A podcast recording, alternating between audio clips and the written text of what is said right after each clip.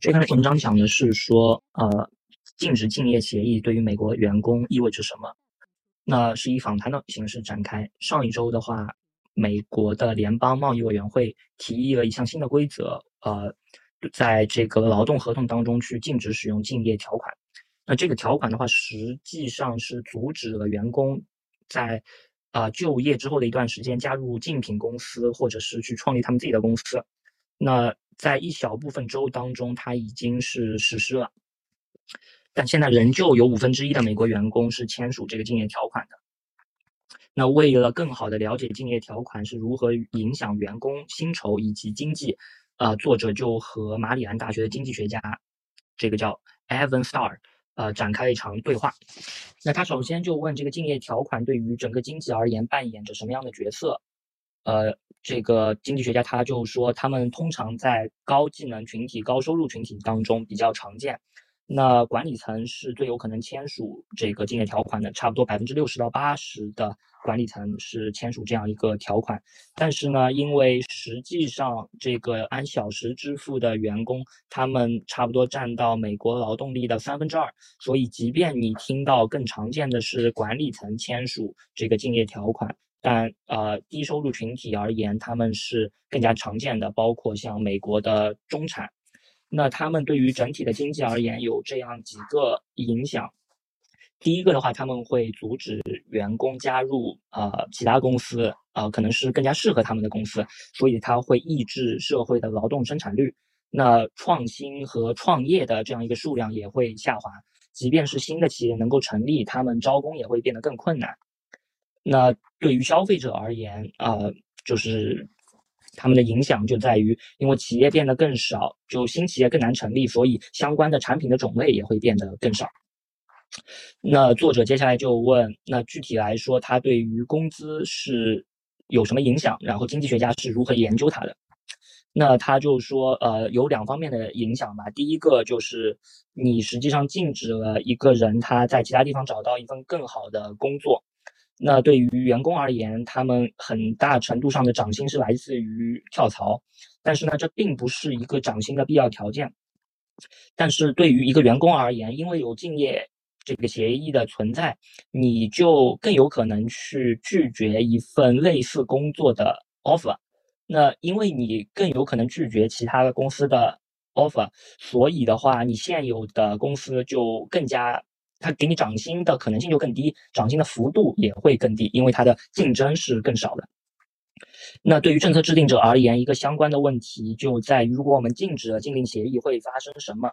从一个全州或者说全国的政策而言，它会对于整个经济而言有溢出效应。那经济学家研究政策的角度就是通过实施小规模的实验。那在二零零八年的时候，俄勒冈州就禁止了竞业协议，就对很多呃这个公司或者说员工而言禁止了禁令协议。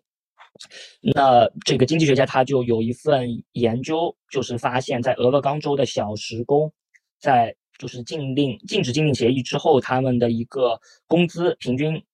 开始的时候上升两到三个百分点，在几年之后上升了百分之五。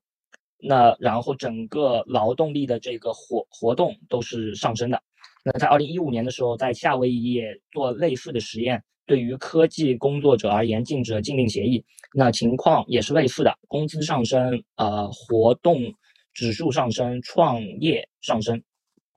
那作者接下来就问，那就是往另一边看的话，对于企业而言，呃，禁令协议意味着什么？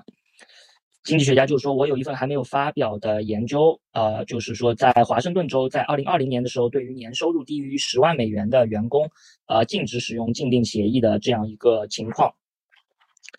呃，那假如说对于企业而言，他们非常看重禁令协议的话，他们会愿意支付更高的价格，特别是对于那些接近每年十万美元的员工而言，可能九万。那对于这些人，因为他的禁令协议的价值很高，所以他们非常有可能给他涨薪到十万以上。”从而去实施禁令协议，所以这个研究就是去看，就是一九年和二零年的它的一个这样一个收入分布，是否在二零年的时候十万左右的这个收入有一个跳升，但实际上 并没有证据表明，就是说有更多的雇主给员工就是从接近十万到十万以上的这样一个调整。那这个观点就是说，其实。呃禁令协议对于企业的这个金钱上的价值并没有那么高，他们并不愿意付出更高的溢价来实施禁令协议。呃，那随后作者就问，就是说，呃，从行业的层面上来说，它如何被禁令协议影影响？那经济学家就说，呃，它通常是在这个高技能的行业上比较常见。那当禁令协议实施的时候，整个劳动力市场它的周转变得更慢，然后呃，job offer 也变得更少，员工的工资也变得更更低，活力更低，然后工作岗位的满意度也变得更低。然后作者又问，有一种说法就是对于低收入而言，并并不需要去实施禁令协议，而对于 CEO 和管理层而言是绝对必必须的。你怎么看这样一个观点？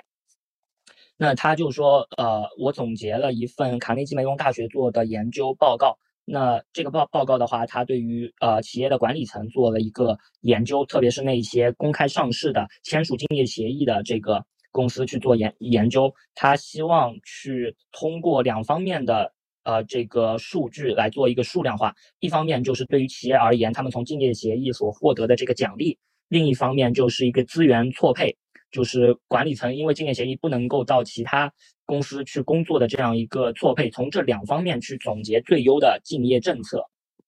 那他的结果就发现最优的政策可能是禁止竞令协议，即便是对于管理层而言。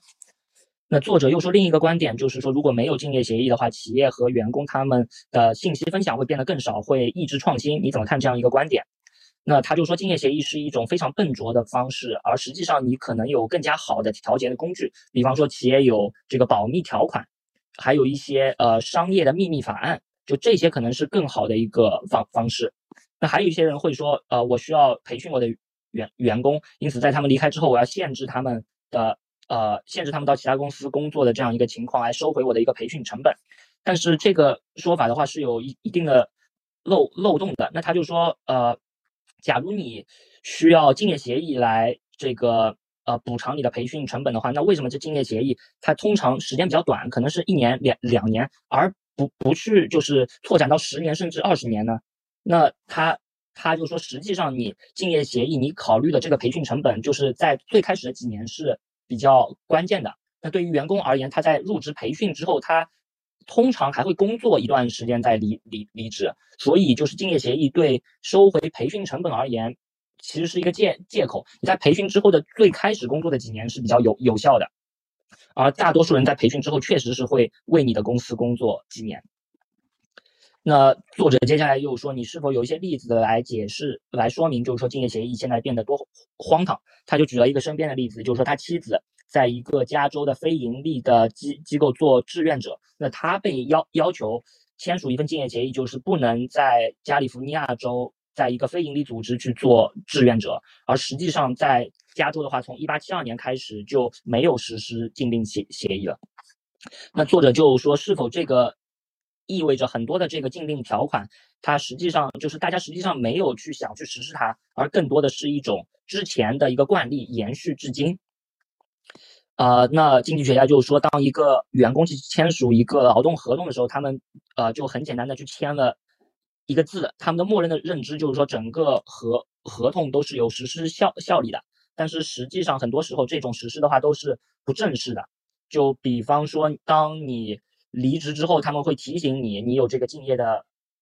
义务。那当你加入一个竞争者的时候，企业会给你呃发恐恐吓信，就通常是以这样的方式去实实施的。那作者就说，这个美国的联邦贸易委员会的这个呃禁令的提案，对于整在不同的宏观经济环境下是否有不同的影响？那经济学家就说，呃，企业会如何应应对是有非常激烈的讨论的。那那就是他接下来就举了两个例子吧。第一个就是说，在美美国有这样一个职业，呃，他们从一九六零，呃，就是一九六零年之后就没有实施这个呃这个禁就是禁令了。那一个就是律师的职业。那一个观点就是说，如果他们因为竞业协议而就是离开了劳动力市场的话，那和他们合作的这些客户就失去了他们的律师，那客户就损失了。这个就就就损失了这这个可以，呃，可以实实施他们这个自由选择权利的这样一个权权利。那另一个例子的话，就是对于硅谷而言，这个加利福尼亚州在一八七二年就废除了这样一个竞业协协议。那加州仍然是这个创业的一个非首屈一指的地方，所以就是说你并不需要去实施这些条款来刺激创新。那我们现在处在一个通胀的环境，一些人可能会说，如果你提高工资的话，会使得通胀更糟糕。那这个观点也是站不住脚的。那实际上根据研究的话，竞业协议它的影响是反反反向的。那当你实施竞业协议的时候，价格会上升，因因为呃竞业协议会限制市场准入，那对于呃消费者而言，他们所能购买的商品变得更少，因为企业变得更少，所以价格会上上升。那如果你禁止竞业协议的话，那实实际上整个劳动力会变，劳动力市场会变得更有竞争力，企业会招聘更多的员员工，因此终端商品也会变得更多。